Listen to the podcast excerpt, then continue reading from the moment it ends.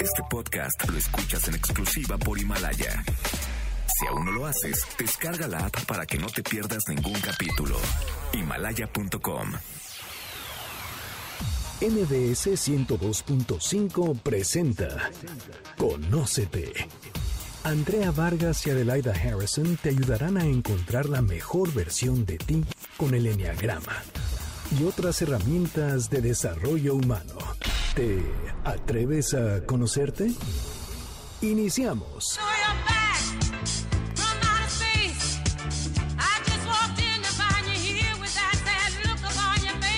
Muy buenas tardes, esto es Conócete, nosotros somos Adelaida Harrison y Andrea Vargas y hoy estamos muy contentas porque vamos a tocar un tema diferente.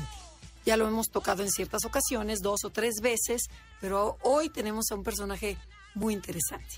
Y queremos hablar sobre la diversidad y sobre el respeto y el respeto hacia esta diversidad, porque ahí está, creemos fielmente que ahí está la riqueza y la armonía de este mundo. ¿Cómo estás, Adelaida? Bien, gracias, Andrea. Encantada de estar aquí con nuestra invitada, que ahorita presentaremos. Gracias a todos ustedes por acompañarnos también, por escucharnos cada semana allá en Niña Felipe, que nos ayudan a producir este programa. Y bueno, yo creo que uno de los aprendizajes mayores que hemos hecho con el Enneagrama es eso, que hay nueve maneras diferentes de ser, de vivir, de relacionarse, de entender la vida. Y bueno, qué mejor que eso nos sirva como un mapa, una brújula para poder entender a los demás. Y desde esa perspectiva, el día de hoy eh, tenemos el honor de presentar a Marina Castañeda con un libro que nos trae que se llama Una vida homosexual. Ok, ah, ella, Marina Castañeda, es autora y conferencista, es psicoterapeuta durante 25 años en el ramo de la homosexualidad, ¿sí? Corrígeme, Marina. Así es, así es, me fui especializando en la temática homosexual porque me di cuenta que no solo hay gran interés y necesidad por parte del público, sino también de mis colegas.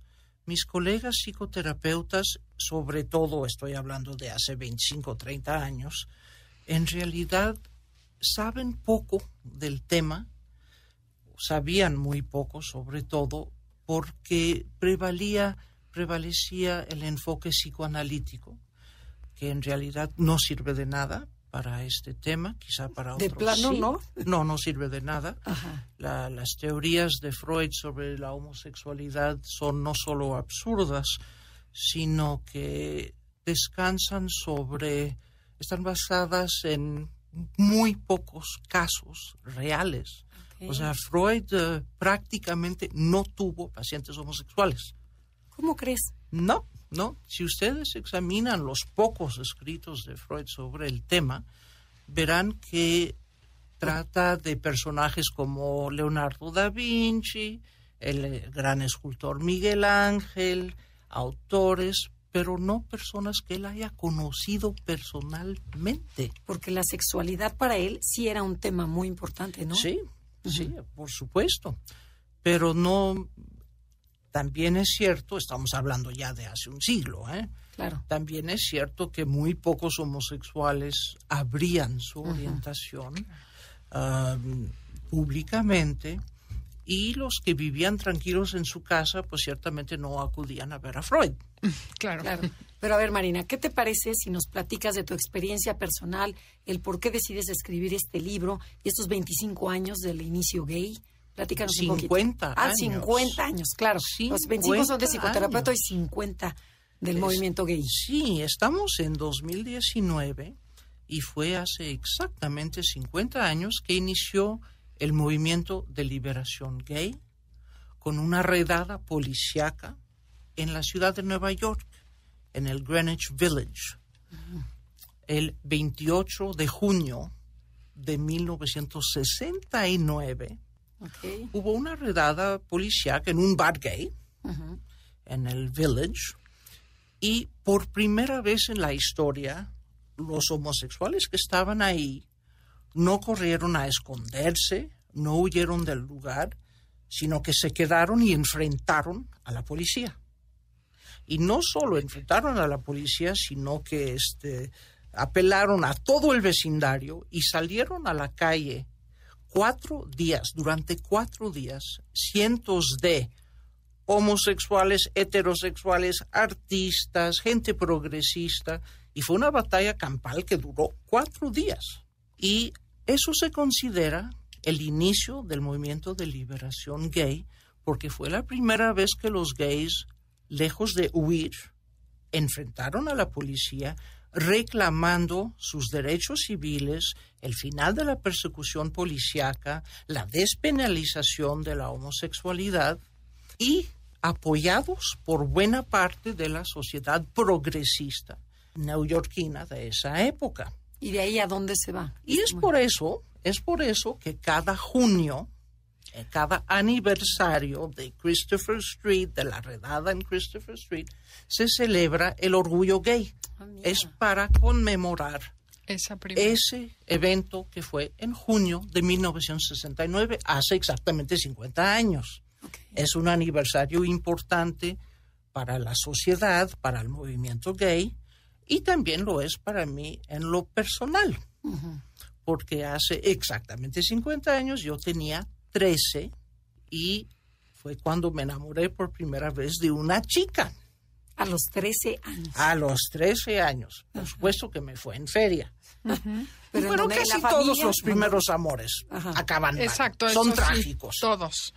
¿no? Los amores adolescentes son lo más terrible que hay. ¿Te fue mal con la chica o con la familia? ¿O con ambos? Eh, pues me fue mal a mí. No correspondido. No, pues claro que la chica que era mayor que yo en el mismo colegio, pues la, la chica por supuesto que ni me peló ni nada, pero no solo eso, sino cuando yo le confesé en una de esas cartas que uno escribe en la adolescencia, ¿no? Esas cartas apasionadas, melodramáticas, terribles que uno escribe. Pues cuando ella leyó esa carta, se horrorizó y nunca más me dirigió la palabra, ni me volvió a mirar, ni nada. Entonces yo caí a un hoyo Claro. espantoso, una depresión espantosa, que incluso me llevó a un intento de suicidio, como lo narro en el libro. ¿Qué tal la, la importancia, no? A de los, los, 13, 14 años. de los sentimientos, 14 claro. sí, Sí, sí. claro. Y una niña pequeña en donde mi mundo es este. Pues sí, pues sí. También, además de. Pero bueno, si a eso le echamos la inteligencia emocional de aquellos años, ¿qué tanto ha cambiado la sociedad de esas épocas ahora?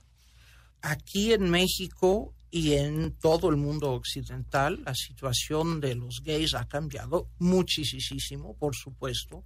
Era inimaginable hace 50 años, o hace 10 años, hace 15 años, era inimaginable la aceptación social creciente de la homosexualidad en todos los países, casi todos los países occidentales. Esto se ve reflejado en las leyes, en los medios, en la cultura en general, y es algo que nadie hubiera podido eh, imaginar, y ha sido tan rápida esa evolución que incluso es muy sorprendente. O sea, yo estudié historia de las ideas y les puedo decir que, entre otras cosas, y les puedo decir que jamás en la historia se había dado un cambio cultural tan importante en tan poco tiempo. Incluso la aceptación de la homosexualidad ha ido más rápido en los últimos 30 años que, por ejemplo, la aceptación del divorcio, del aborto, de los derechos de las mujeres, del feminismo. La aceptación de, de la homosexualidad ha sido algo realmente asombroso. Ya, ¿a qué, de- ¿a qué se debe? Ah, bueno, hay, hay muchas, ah, hay muchas razones. Una de ellas que quizá les sorprenda un poco es la razón económica, porque a partir de los años 90, entre los 90 y 2000, muchas empresas transnacionales y grandes empresas se dieron cuenta que había un nicho de mercado muy interesante en la población gay. ¿Por qué? Porque en general en las parejas gay las dos personas trabajan. Si son dos hombres, los dos trabajan. Y si son dos mujeres, las dos trabajan porque tienen que ganarse la vida, porque no hay hombre que las mantenga. Entonces tienen que trabajar. Y en general, además, las parejas gay no tienen hijos. Entonces, si ustedes consideran dos ingresos, cero hijos, pues están hablando de una cantidad de poder dinero consumir. disponible para pues, gastar, Claro. para gastar. Y de hecho hay muchos estudios que muestran que en efecto los gays, los hombres más que las mujeres, gastan más en bienes y servicios de lujo, viajes, cruceros, restaurantes, teatro, ropa, relojes, coches, lo que ustedes quieran. Gastan más que sus co- coetáneos heterosexuales porque tienen más dinero y no hijos. Tenemos que ir a un corte comercial. El tema del día de hoy es testimonio de una vida gay. I want to break free.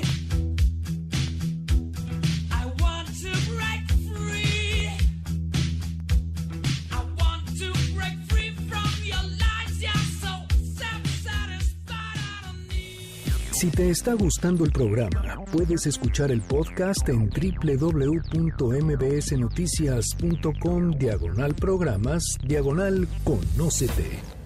Regresamos. Este podcast lo escuchas en exclusiva por Himalaya. Andrea Vargas y Adelaida Harrison están de regreso en Conócete. Continuamos.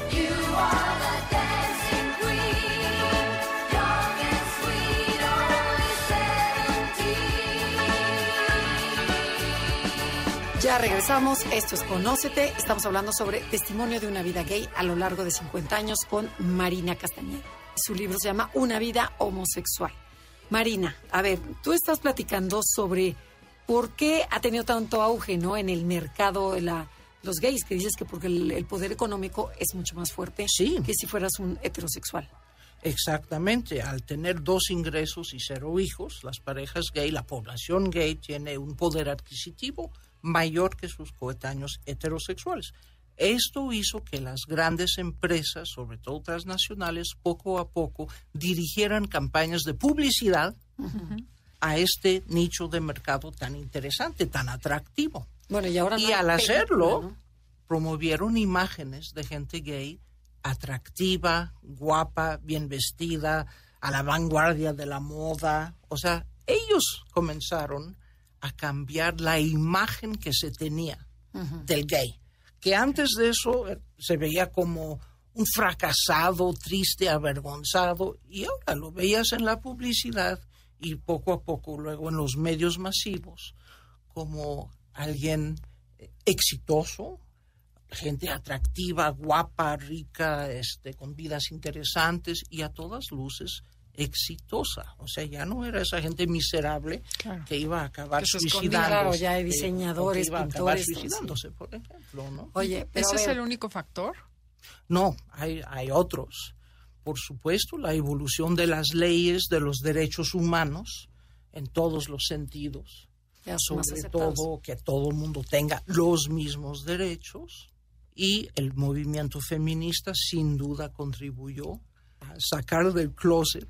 A ver, yo voy en relación a eso. Sí. ¿Por qué?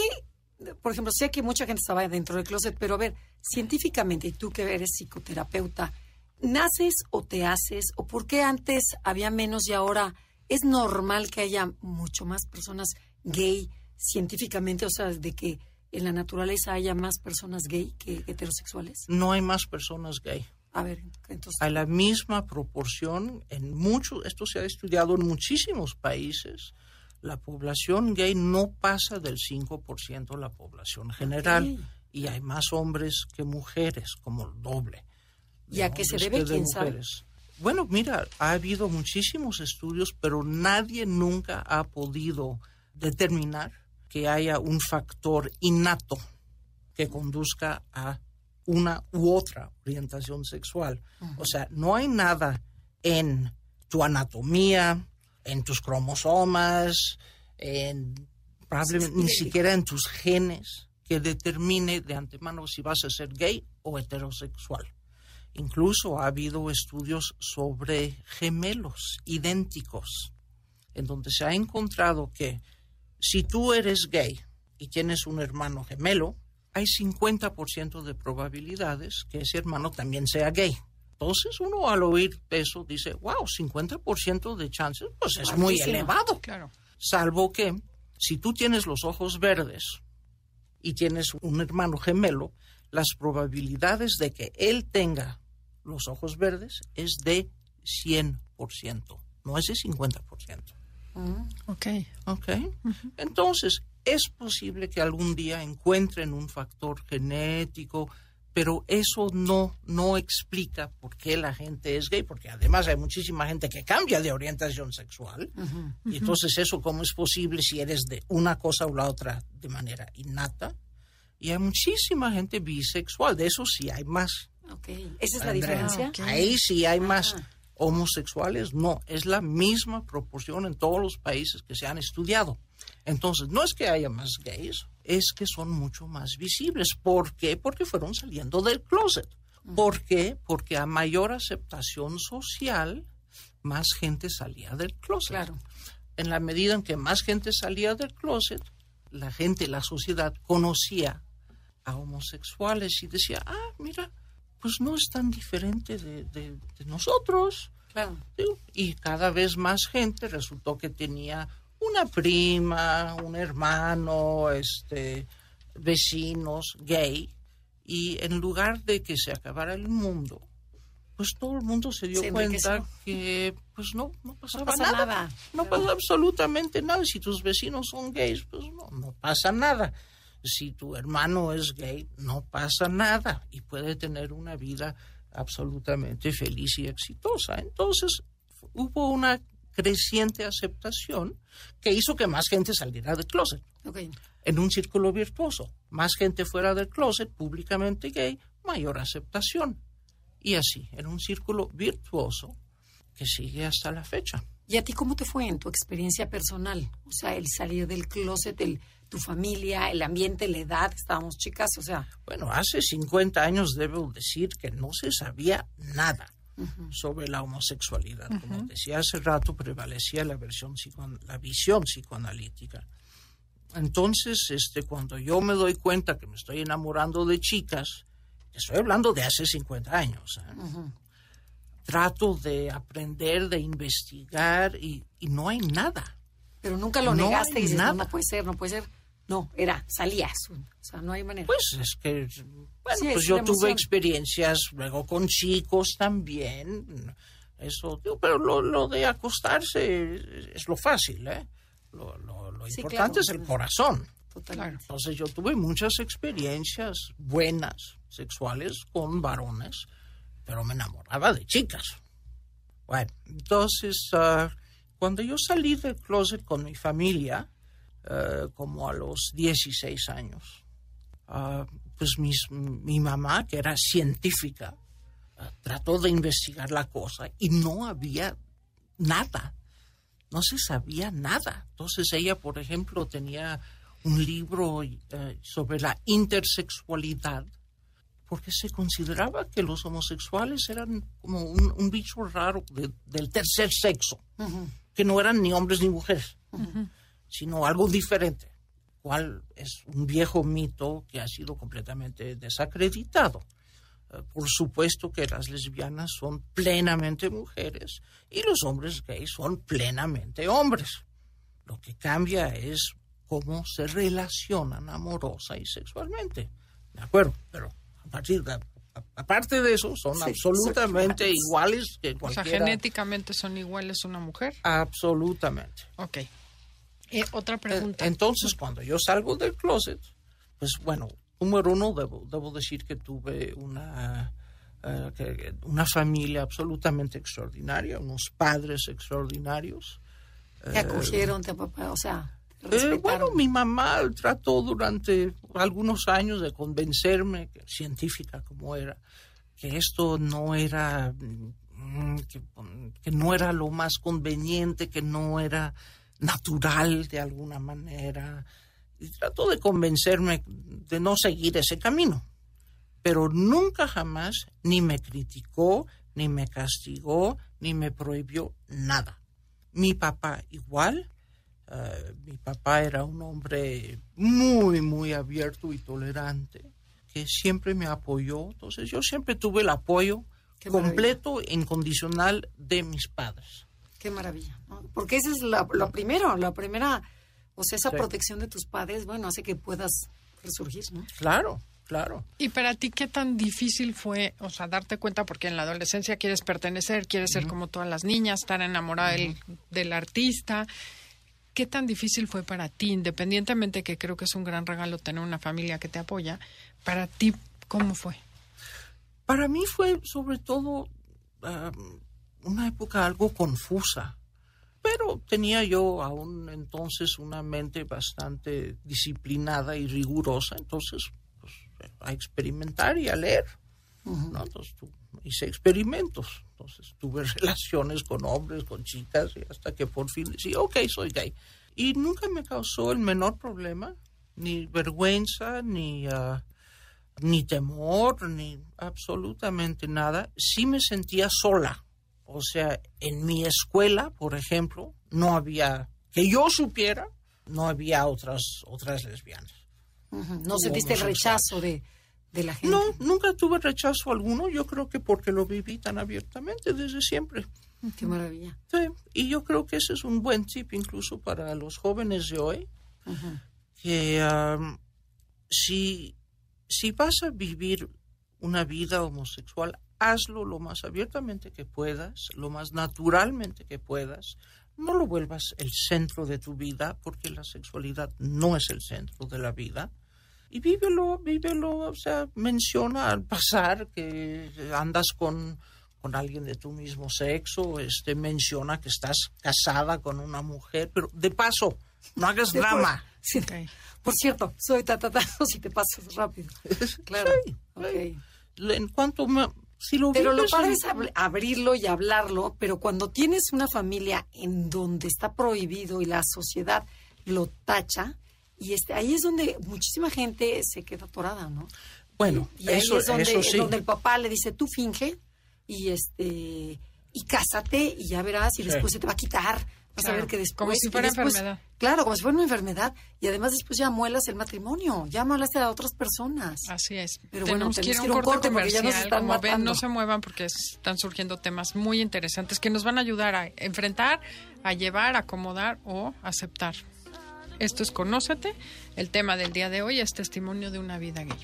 Si les gusta el programa y quieren bajarlo en podcast, háganlo a través de himalaya.com. Buscan MBC, después Conócete, se inscriben y así les va a llegar todos los programas de Conócete.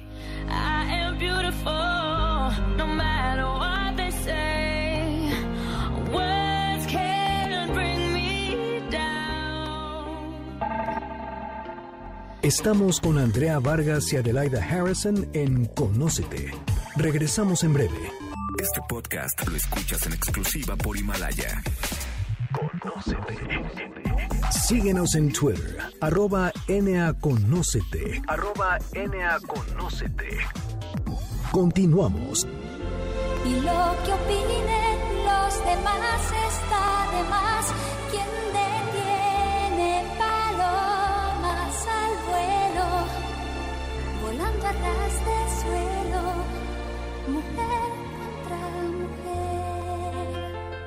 Estamos de regreso, estamos hablando sobre testimonio de una vida gay a lo largo de 50 años. Es sobre el libro de Marina Castañeda, Una vida homosexual. A ver, Adelaida, ahorita en el corte teníamos una pregunta muy interesante. Así es, Marina, porque obviamente tú has sido terapeuta, fuiste durante 25 años, dedicaste tus esfuerzos a la población gay. Sin embargo, estoy viendo en la solapa del libro que escribiste el libro que se llama El machismo invisible y otro que se llama El machismo ilustrado. Entonces, nos encantaría que nos platiques un poco cómo una persona que se dedicó a toda el área homosexual escribes estos dos libros. Sí, sí, cómo no. Eh, cuando publiqué La experiencia homosexual, que es un libro sobre la psicología de la homosexualidad dirigido a terapeutas y gente gay y sus familias. Y sustentadísimo científicamente. Sí, así es. Durante un, un par de años estuve viajando por todo el país porque daba cursos, conferencias, muchas, muchas entrevistas de radio y de televisión porque mi libro pues era un tanto novedoso hace 20 años. Bueno, me imagino. Muy Ha sido el boom. Entonces, este, eh, tuve que hablar en público muchas, muchas veces y comencé a notar algo muy raro, Andrea, que yo explicaba, creo que con toda claridad y concisión y precisión, que la homosexualidad no es una enfermedad, por qué no es una enfermedad, cuál es la historia de ese tema, etcétera. Y nunca fallaba, Adelaida, al final de cada conferencia o programa de radio, las cuando llegaban las preguntas, eran siempre, ¿cuáles son los síntomas de la homosexualidad? ¿Se puede curar? ¿Se puede prevenir? ¿Es contagiosa? ¿Qué tal? ¿A ese grado? a ese grado. Bueno, casi me lincharon en, en- en el norte una vez, casi me linchan. Eh, fui a hablar con como 600 maestros de prepa, casi me lincharon, ¿eh? Tuve que salir corriendo de allá. Eh, entonces, ah, yo comencé a preguntarme, bueno, ¿qué está sucediendo? Creo que me estoy expresando correctamente, creo que mi español más o menos se entiende. Entonces, ¿cómo es posible que después de hablar durante una hora sobre la homosexualidad y por qué no es una enfermedad, etcétera, que sigan surgiendo las mismas preguntas siempre? ¿Y qué ¿Qué parte descubriste? no entendieron? Entonces, comencé a preguntarme, ¿qué hay debajo de la homofobia? ¿Por qué es tan fuerte en nuestra sociedad y en otras la homofobia? Y al rascar la cosa me di cuenta que debajo de la homofobia está el machismo. Ok. De hecho, siempre van de la mano. En las sociedades más, las sociedades más homofóbicas Son son las machistas. Los machistas. machistas. Es Claro. impresionante eso, ¿no? como por ejemplo las sociedades musulmanas, este, muchas sociedades que son altamente machistas, Hay también son homofóbicas, van de la mano y una cosa explica la otra. Uno de los pilares del machismo es dividir a la especie humana en hombres y mujeres con reglas muy rígidas acerca de cómo deben ser, portarse, pensar, sentir, expresarse los hombres y las mujeres. Y no es permitido transgredir esas reglas. Las mujeres deben ser femeninas, con una toda una serie de reglas muy rígidas. Y los hombres, para que sean verdaderos hombres, tienen que portarse de cierta manera también definida muy rígidamente. Por ejemplo, eh, un hombre no puede, no debe sentir miedo. Un hombre nunca deberá maquillarse. O un hombre al que le gusta la ópera, ah, pues seguramente es homosexual. Sí. Hay toda una serie de reglas que tienen que ver con las emociones, los pasatiempos, las profesiones. Los hombres son buenísimos para lo técnico, las mujeres son buenísimas Para el cocina. chisme, este, para la cocina, por supuesto. Y lo que pasa es que en la homosexualidad se rompen todas estas reglas. ¿Por qué? Ahora fíjense cómo se articulan las cosas. Si ustedes ven a una pareja de lesbianas, por ejemplo, no hay hombre en la casa, no tienen hombre en la casa. Entonces van a tener que aprender a cambiar la llanta del coche, a checar el nivel de aceite, a cambiar un fusible. Van a tener que aprender una serie de cosas que son más bien consideradas como masculinas. Masculinas. Entonces la gente ve eso y dice, ay, qué chistosas las lesbianas, como que son muy hom- hombrunas, ¿verdad? No, no es que las lesbianas sean hombrunas, es que al vivir sin hombres tuvieron que aprender papel, a pintar, a barnizar, a cuidar el coche, a hacer toda una bola de cosas que normalmente, cuidar el boiler, que normalmente hacen los hombres en, un, en una sociedad machista. De la misma manera, si ustedes ven a una pareja de dos hombres, pues a fuerzas van a tener que aprender a ir al súper, a cocinar, quizás hasta a planchar Claro. y hacer una bola de cosas que pues alguien tiene que hacer. Ahora, muchos de ellos tienen sirvienta que hace todo eso Porque por no ellos, pero si no la tienen, por ejemplo, en, otro, en otros países la gente no tiene ayuda doméstica como aquí. Entonces, si ustedes ven los gays en, en Europa, en Estados Unidos, pues Son ellos cocinan y lavan el excusado y hacen todas esas cosas que son, como dirían aquí los machistas, mujeriles. Ah, ok. Entonces la gente ve a esos dos hombres y dice, ay, qué afeminados son, ¿verdad? Ya los viste con su delantal y en el súper y, este, y cocinando. No, no es que sean afeminados, es que han tenido que aprender cosas que normalmente en nuestra sociedad son reservadas a las mujeres. Pero en la pareja gay uno decide quién va a hacer ese papel femenino y quién va a ser el masculino o Pues O muchas, ambas. generalmente las parejas homosexuales masculinas o femeninas son más igualitarias. Las dos personas participan en las tareas domésticas, etcétera, etcétera, y la división del trabajo no es según el género, sino según pues, los gustos y la disponibilidad de cada quien. Si a ti te gusta planchar, adelante, tú plancha y yo lavo trastes, ¿de acuerdo? Ok. Yo me ocupo del coche y tú te ocupas del jardín. Pues una relación igualitaria o de mismo sexo implica que seas igualitario o más igualitaria que en un- una de género diferente. Exactamente. Otra pregunta, otra, esta pregunta es de lo que hemos escuchado por ahí, que el machismo está sustentado en el miedo a la homosexualidad en los hombres. Absolutamente. entre más macho, más miedo tengo y más rechazo. O sea, más rechazo a la homosexual Claro. porque tengo miedo a ver mi propia homosexualidad. Claro, Claro. claro, O que me consideren homosexual. No es que yo en el fondo sea homosexual. Hay muchísimos niños y hombres que no son homosexuales, pero no quieren que se, se- se vaya a pensar que lo son.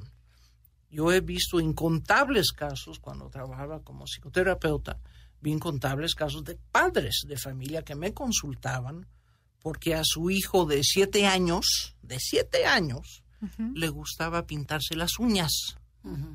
Ajá, o jugar con muñecas.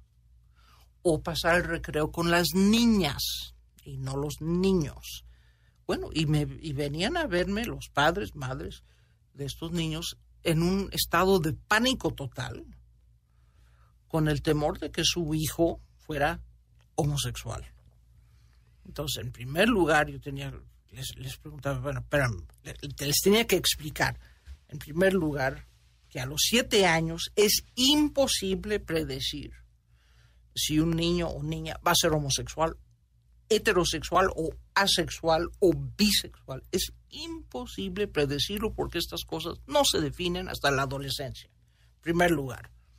Segundo lugar, suponiendo que tu hijo sea homosexual dentro de 10 años, ¿qué? ¿Vas a dejar de quererlo? ¿Lo vas a, lo vas a correr de la casa o qué? Claro. Ah, no, por supuesto que no, me decían. Pero muchos sí, ¿no? ¿no? Y en tercer lugar les preguntaba, espérame, espérame, ¿están, están ustedes muy preocupados porque a su hijito le gusta este, jugar con muñecas? Ahora, ¿qué pasaría si tuvieran una hijita de siete años a quien le, jugar, le gustara jugar béisbol? No importa. No, pues no, nada, pues al contrario, qué bien. Y que le guste vestirse de pantalón. No, pues no es problema. Ah, entonces, ¿por qué es problema en un niño y no en una niña que no respete las reglas del juego del machismo? ¿Por qué en un niño es un problema y en una niña no? A ver. ¿Por qué?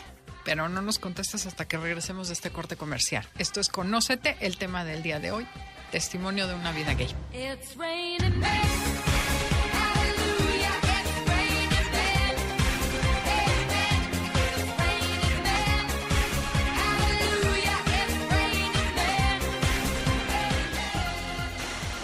Danos like en Instagram y Facebook. Enneagrama, conócete. Regresamos después de la pausa. Este podcast lo escuchas en exclusiva por Himalaya. Andrea Vargas y Adelaida Harrison están de regreso en Conócete. Conócete. Continuamos. So let the walls come down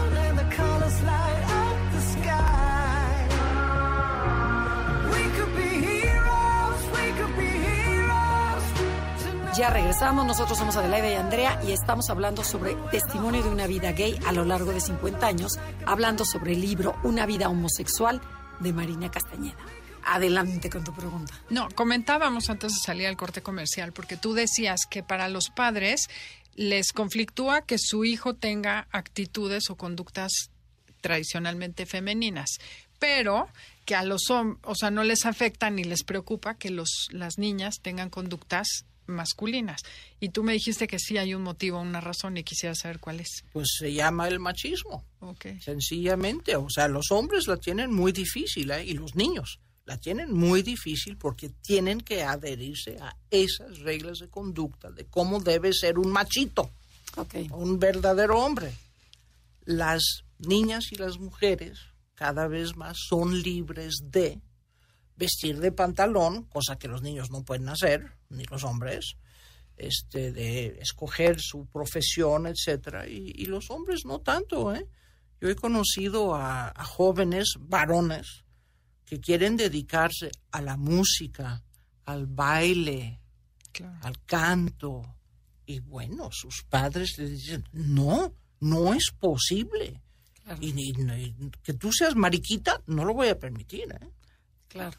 ¿Y tendrá eso que ver un poco con la idea o el machismo de que el hombre es de primera y la mujer de segunda? También con Bueno, una discriminación de género atrás, ¿no? Claro. Que no vamos a tocar el Claro. No, esa es otra invitación. Andrea Todo. tiene una Digo, pregunta muy oye, interesante. no, todo no, no. eso va junto y lo he explicado en, en este, en, en mi libro El machismo invisible, que precisamente ahora acaba de ser reeditado, creo que ya es su octava o, Wow. o más reedición en, en México, porque ha sido publicado en varios ma- países, lo que les interesa el tema. Pero vamos a la pregunta porque te tenemos que explotar. Sí. ¿Ok? A ver, Marina. Puede darse el caso, no sé si estoy preguntando una tontería, pero puede darse el caso que, por ejemplo, a lo mejor una mujer fue violada y agarra un odio hacia los hombres y me vuelvo gay aparentemente más. Interiormente yo no soy gay. Se da ese caso, se no considera eras gay y tras- ajá, y- y, me hice, o, o sea, no sé si te lo hice bien o no. Pero, Pues Andrea te respondería en primer lugar que si todas las mujeres Ajá. que han sido abusadas sexualmente se volvieran lesbianas, ya no habría mujeres. exactamente, estaríamos hablando de 30, 40% de la población femenina sería lesbiana. Porque 30, 40% de las mujeres han sido, si no violadas, abusadas sexualmente, o sea, han vivido experiencias sumamente desagradables. ¿Ok? Aquí, por ejemplo, era el caso del padrastro, la violaba y la mamá se quedaba callada. Y entonces, este, eh, durante tantos años, y dijo, yo odio a los hombres.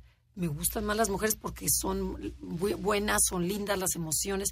Pero entonces es, ¿esta persona sí es gay?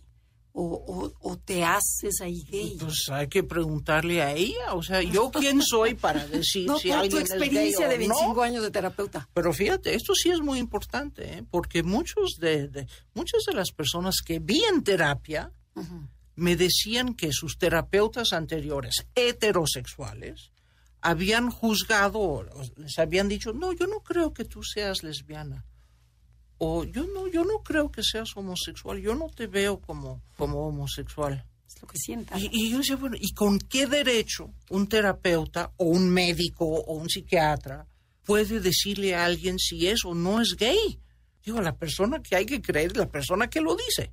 Ahora, en cambio, si una persona gay te dice que es este que es gay por genética, pues ahí sí quién sabe. A ver, demuéstramelo. Nadie sabe la razón de la homosexualidad. No se ha descubierto hasta ahora una causa de la homosexualidad. O sea, no es Entonces, quien diga que conoce la causa de la homosexualidad o de su propia homosexualidad, lo está inventando. Un papá estricto no tiene que ver una situación. Todos esos rollos del papá ausente o el papá autoritario y la mamá sobreprotectora, todos esos mitos, pues no han resultado ser ciertos.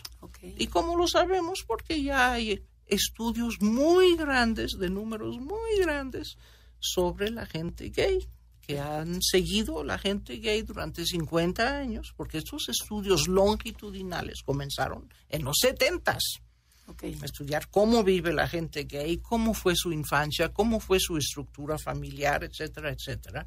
Y saben que no ha emergido ni un solo patrón o tipo de familia o una cuestión genética o de ningún tipo que pueda explicar la homosexualidad y que siempre esté presente en todos los casos de homosexualidad. ok. O sea, habrá homosexuales que tuvieron un padre ausente y una madre sobreprotectora. Pero Pero no ¿saben es- qué? Les voy a decir un secreto. También la gran mayoría de los heterosexuales en este país... Ausente. claro. Exactamente. Ok, perfecto, contestada. Es como decir que te da cáncer si usas desodorante, ¿no? Exacto. Hay muchísima gente que usa desodorante y no le dio cáncer. Exacto. Pero todos los que tienen cáncer usaban desodorante. En Ahí fin. está. Bueno, vamos a los tips, Sí. porque nos queda poquitito. Cuéntanos, ¿qué te gustaría que la gente sepa en el caso de que tengan un familiar que tenga esa te- este un- Una orientación sexual orientación, no bien. tendencia, orientación diferente, que no sabes qué hacer o que tú la estás percibiendo y no sabes cómo salir, como qué es lo que te gustaría que la gente entienda, aprenda, sepa para acompañar a una persona así o para ti salir. Adelaida, en este tema, como en muchos, la regla de oro es, si no sabes, pregunta. ¿Ok? O sea, si tú no sabes cómo tratar a tu hermano gay, o si debes invitar a la pareja o no al festejo familiar, a Navidad, vas a invitar a la pareja o no, puedes mencionar a otra gente o no que tu hermano es gay, etcétera. Si tú no sabes, ¿sabes qué? Pregúntale a él. Alguien que tenga Regla esa misma uno. experiencia. No, Ok. pues a alguien que sea gay. Pregúntale al gay, que sea tu vecino, tu hermano, lo que sea. Pregúntale a él, ¿quieres que invitemos a tu pareja en Navidad? Ok. Sí, pero el problema... ¿Quieres- eh, podemos él te va a decir- él te va a decir que sí. El problema es la sociedad. ¿Quién sabe? Ok, a lo mejor ¿Quién él, él también te dice no. A lo mejor te dice, no, yo prefiero no. O a lo mejor si, si, este, tú, si tú le preguntas, oye, ¿puedo comentar que tú eres gay con mis amistades o con los tíos o con los vecinos? Saber qué te dice. Quizá te diga que sí, quizá te diga que no. Que él prefiere personalmente decirle a la gente y que no y, y no que tú andes con el chisme. Claro, Ok. claro. Y por ejemplo, si tienes un hijo gay y te, tienes tres libros dedicados a la homosexualidad, ¿cuál recomiendas primero? Que dices, bueno, ¿por dónde? Para entender la psicología de esta persona. ¿Por cuál, ¿Cuál recomendarías? Mira, afortunadamente hay ya una enorme bibliografía, hay muchísimos libros, hay muchísimos sitios en línea. Yo recomiendo mucho el sitio de la Asociación de Psicología Americana, que existe en inglés y en español, este, para informarse, hay que actualizar la información, hay año con año más estudios y más conocimientos. Eh, Sobre la psicología de la homosexualidad no hay tantos libros y en todo caso, bueno, pues yo recomendaría para una para un público mexicano el libro que yo escribí que se llama La experiencia homosexual, publicado por Pay 2, porque como lo escribí para un público de mis colegas, de terapeutas, está lleno de tips, Ah, qué padre. de sugerencias, eh, de ejemplos vivos sacados de mi consulta. Entonces, ese ha resultado ser un libro muy útil en varios países. ¿eh? Ha tenido muchas ediciones en varios países. Yo recomendaría ese libro, pero repito, hoy día hay ya de dónde escoger. Y sí es muy importante informarse porque la homosexualidad hoy no es la misma que hace 10 años o 20 o 40 o 50, como lo describo en este nuevo libro que acabo de publicar. Ok, perfecto. ¿Y qué mensaje le quisieras decir a todo el público sobre esta comunidad gay? Nos queda un, un minuto y luego también que nos platiques un poquito de tu libro. Eh, lo que queda es, lo más importante es informarse, no irse con los viejos mitos. Uno de los grandes mitos, por ejemplo, es que el 10% de la población es homosexual. Esta cifra fue inventada por Kinsey, ah, por el sexólogo Alfred Kinsey, hace ya 60 años, ha sido totalmente desacreditada.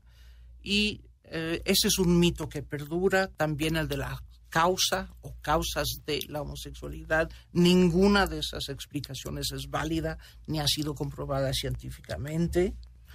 Um, entonces yo recomiendo mucho que la gente haga pequeño esfuerzo de informarse. Claro. Antes que nada, antes de juzgar, antes de tratar a la gente gay. Y repito, si tienes dudas, no sabes cómo tratar a tu hermano gay o a tu vecino gay, pregúntale. No des nada Por por, hecho. por hecho. Por ejemplo, yo tuve ese problema hace muchos años cuando una vieja amiga de mi mamá, que era además de la tercera edad, para no decir otra cosa, a mí me invitaba sistemáticamente a su casa a cenar y a reuniones y nunca in- invitaba a mi compañera. Entonces yo un día le dije, ¿sabes qué? Yo no vuelvo a ir porque no estás invitando a mi pareja. Entonces yo ya me cansé de estar en cenas donde todo el mundo está en pareja, salvo yo.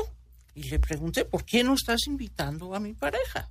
Y me dijo, ay Marina, es que pensé que a ti te daría pena. Pensé que querías mantener la cosa discreta, porque además como vienes de una familia muy conocida, los Castañeda, que podía ser un problema para ti. Entonces yo por eso no invitaba a tu compañera, pero por supuesto que yo no tengo problema, claro que no, yo quiero mucho a tu compañera además. Claro que dices, Ok, no hay y que si dar tú eres gay, pregunta. Porque también a claro. lo mejor los otros no saben, hay que abrir la puerta también, ¿no? No, claro, claro, yo soy gay, por eso mi libro es autobiográfico y ah, este libro eh, que ya viene siendo el tercer libro que escribo sobre la temática gay. El primero, la experiencia homosexual, fue sobre psicología. El segundo, la nueva homosexualidad, fue sobre aspectos económicos, jurídicos, sociales. Y este es el tercero, que es llanamente una autobiografía de cómo yo he vivido mi homosexualidad, que no es la misma de, cual- de- de nadie más, porque cada quien vive su homosexualidad de manera distinta, igual que cada quien vive su heterosexualidad de manera distinta. Y como yo he vivido esto en- a través de los últimos 50 años, que ya es pues, una larga, larga Ya un rato experiencia. ¿eh? de experiencia. Sí. Tenemos que acabar el programa. De verdad te agradecemos mucho, Marina, que hayas venido a compartir con nosotros tu experiencia, tu historia y todo tu conocimiento. Y que estoy segura que le va a servir mucho a muchas personas del público. Muchas gracias. Ha sido un placer. Rapidísimo, para mí, tu libro es Editorial Grijalbo, lo encuentran en todas las plataformas Absolutamente. digitales Sí. y en todas las tiendas del país, Sí. todas las librerías. Sí, está en todo el país, así como una nueva reedición de Bolsillo del Machismo Invisible. Wow, También se me hace que está Sí, buenísimo. esa tenemos que hacer una, una cita para un Para programa hablar de del machismo. porque se relaciona gusto. mucho a- al, al enneagrama. Y es mucho Una gusto. vida homosexual, Marina Castañeda. Muchas gracias. Pues muchas gracias. Gracias a todos ustedes por escucharnos el día de hoy. Janine y Felipe, muchas gracias. Los dejamos en Enlace 50 con Concha León Portilla y hasta la próxima.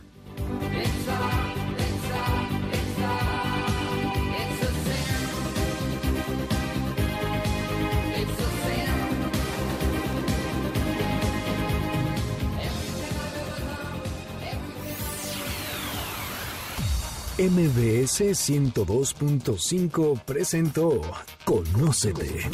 Te esperamos en la siguiente emisión para seguir en el camino del autoconocimiento. Este podcast lo escuchas en exclusiva por Himalaya. Si aún no lo haces, descarga la app para que no te pierdas ningún capítulo. Himalaya.com